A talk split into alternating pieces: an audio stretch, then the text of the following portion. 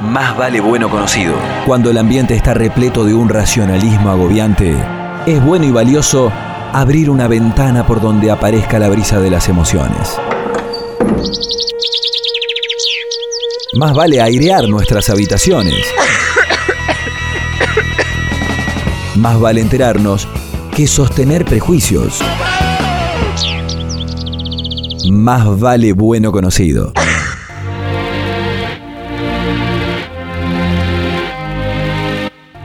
Mientras aguardamos las segundas y terceras partes de la entrevista con la etnógrafa Diana Milstein, nos acomodamos en un sillón que bien podemos imaginar mullido, estimulante, para ver con otros ojos una serie suficientemente popular.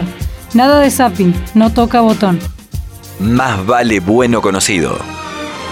No solo los papers académicos hablan de la ciencia y los científicos, también el arte nos acerca a ese mundo maravilloso. Lo vemos en el cine o en el teatro, lo disfrutamos en la literatura, lo saboreamos en un documental. Nos aproximamos a la galaxia del conocimiento por la tangente.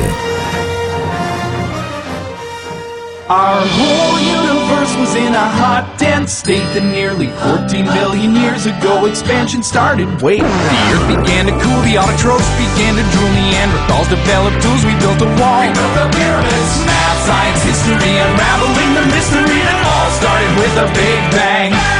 The Big Bang Theory es una comedia de cierta popularidad.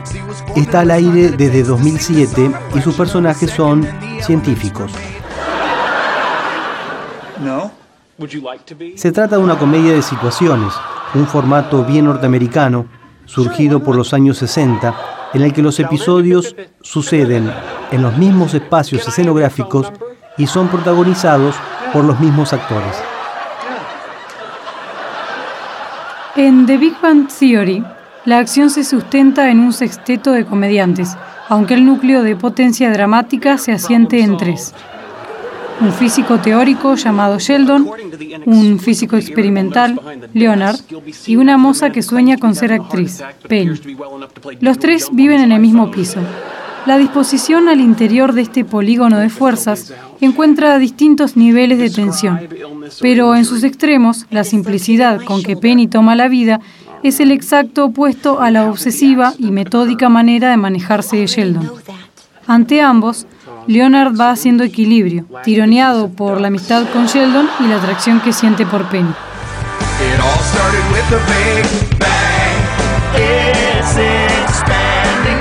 The Big Bang Theory no da cuenta del mundo real. Es una burbuja en la que conviven estos cinco investigadores de las ciencias duras y un exponente de la audiencia promedio, recurso elemental, sin embargo, para que la identificación pueda producirse y los conflictos se puedan ir conformando y diluyendo a lo largo del episodio. Del proyecto forma parte fundamental David Salzberg, un físico y astrónomo que opera como consultor científico de los guiones.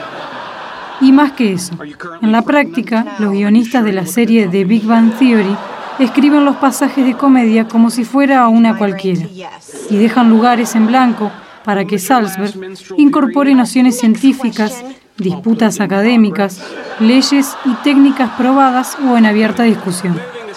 Claramente, lo que se le ocurre a Salzberg son asuntos vinculados a su campo de dominio, lo que permite entender no solo la ausencia de las ciencias sociales y humanas entre los contenidos de la serie, sino incluso cierta tendencia a su desacreditación.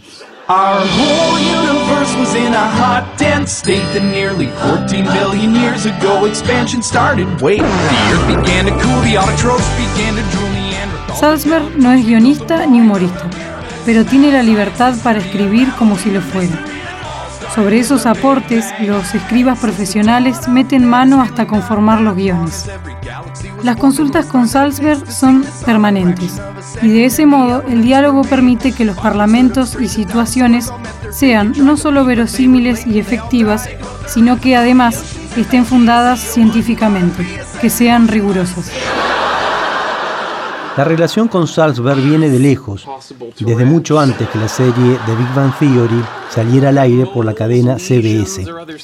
Cuando a los productores se les ocurrió que podían armar una comedia cuyos protagonistas fueran tan raros como estudiosos, le propusieron a Salzberg que les dejara aproximarse a las conductas, fobias y prácticas recurrentes entre sus alumnos. Salzberg es profesor en la Universidad de California y accedió a ser parte de ese experimento, cuyas conclusiones fueron francamente decepcionantes, porque en la vida real los llamados cerebritos son mucho menos interesantes y no tienen la gracia de los personajes en la ficción. Punto para las artes.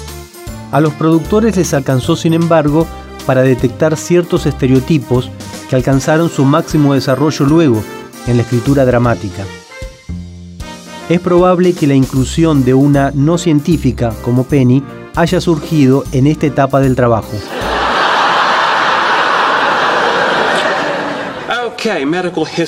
La teoría del Big Bang postula, en trazos formidablemente gruesos, que una explosión gigantesca fue la que originó el universo.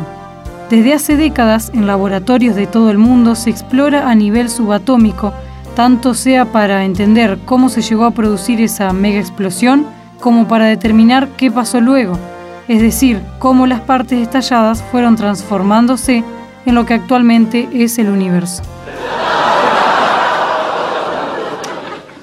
El consultor en temas científicos de la serie, el profesor Salzberg, se licenció en Princeton y realizó su doctorado en Chicago pero continuó con sus estudios postdoctorales en un colisionador de hadrones, una de las 89 partículas atómicas conocidas. Como se ve, las conexiones entre la serie y Salzberg son múltiples. Muchos piensan que la serie The Big Bang Theory ayuda a acercar a la ciencia y a los científicos a las personas de a pie. Tal vez el elogio sea desmesurado, más allá de que en todos los capítulos haya alusiones científicas. La comedia hace reír, que es el objetivo primordial. Se ha enfocado en un área poco recorrida como la que habitan los investigadores, otro mérito.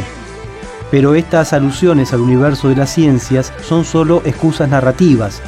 El corazón de la propuesta sigue siendo la de actualizar el repertorio de dificultades de los seres humanos para relacionarse con los demás. Nada que ya no haya sido explorado desde el origen mismo de las narraciones.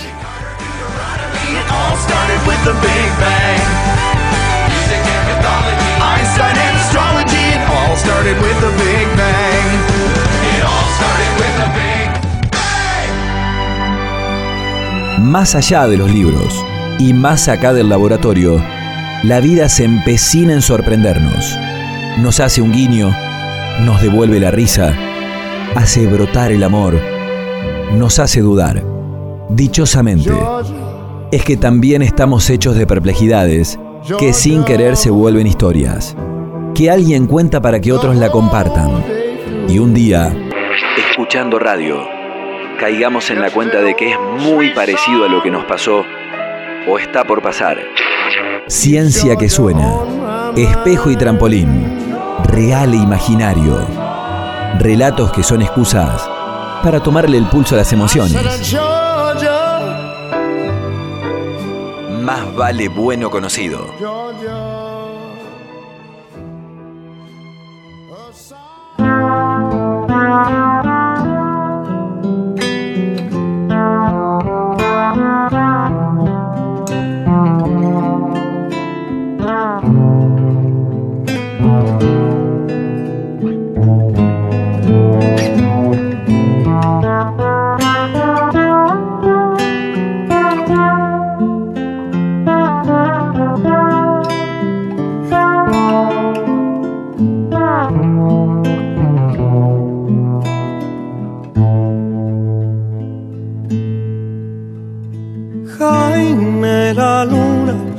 Sin ti suele venir triste. Nada la vuelve nueva hasta hoy. Fuiste su amor, fuiste es de metal su corazón. Nada podrá calmarla. Puedo escribir otra canción, pero nunca salvarla. Jaime, para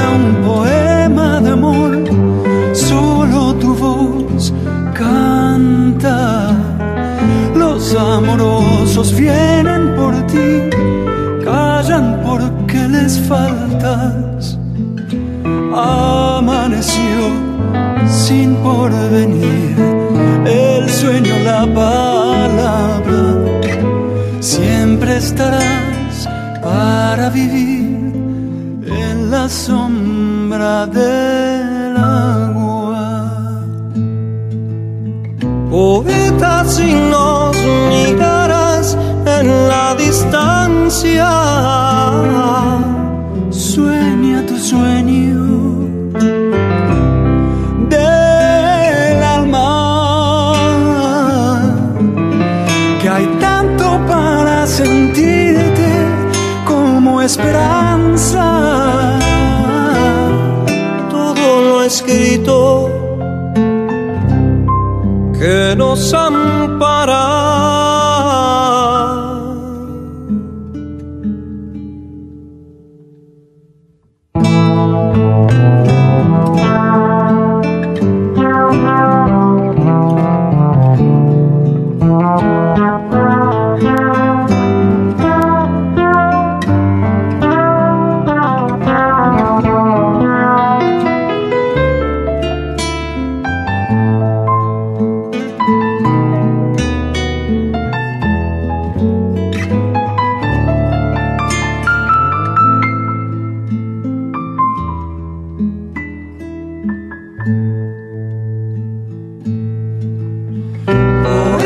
Si nos miraras en la distancia, sueña tu sueño